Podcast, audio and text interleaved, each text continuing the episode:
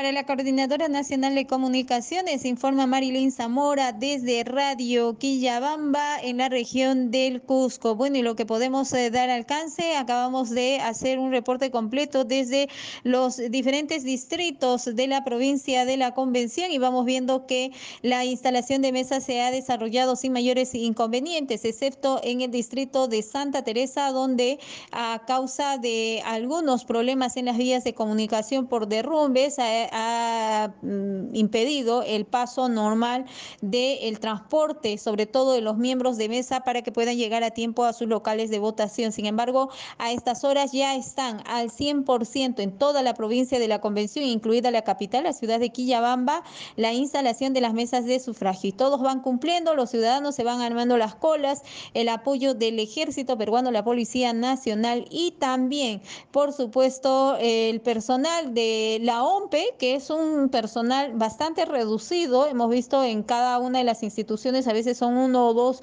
y en las más grandes a veces se cuenta hasta solo con cuatro o cinco personales, que no permite el acceso a que puedan dar la información oportuna a los electores, sobre todo a los adultos mayores que no saben dónde está su mesa de votación. Bueno, estos son los instantes que vamos eh, viviendo aquí en las elecciones 2021 en la ciudad de Quillabamba y la provincia de la Convención junto a sus distritos, informó Marilyn Zamora para la Coordinadora Nacional de Comunicaciones.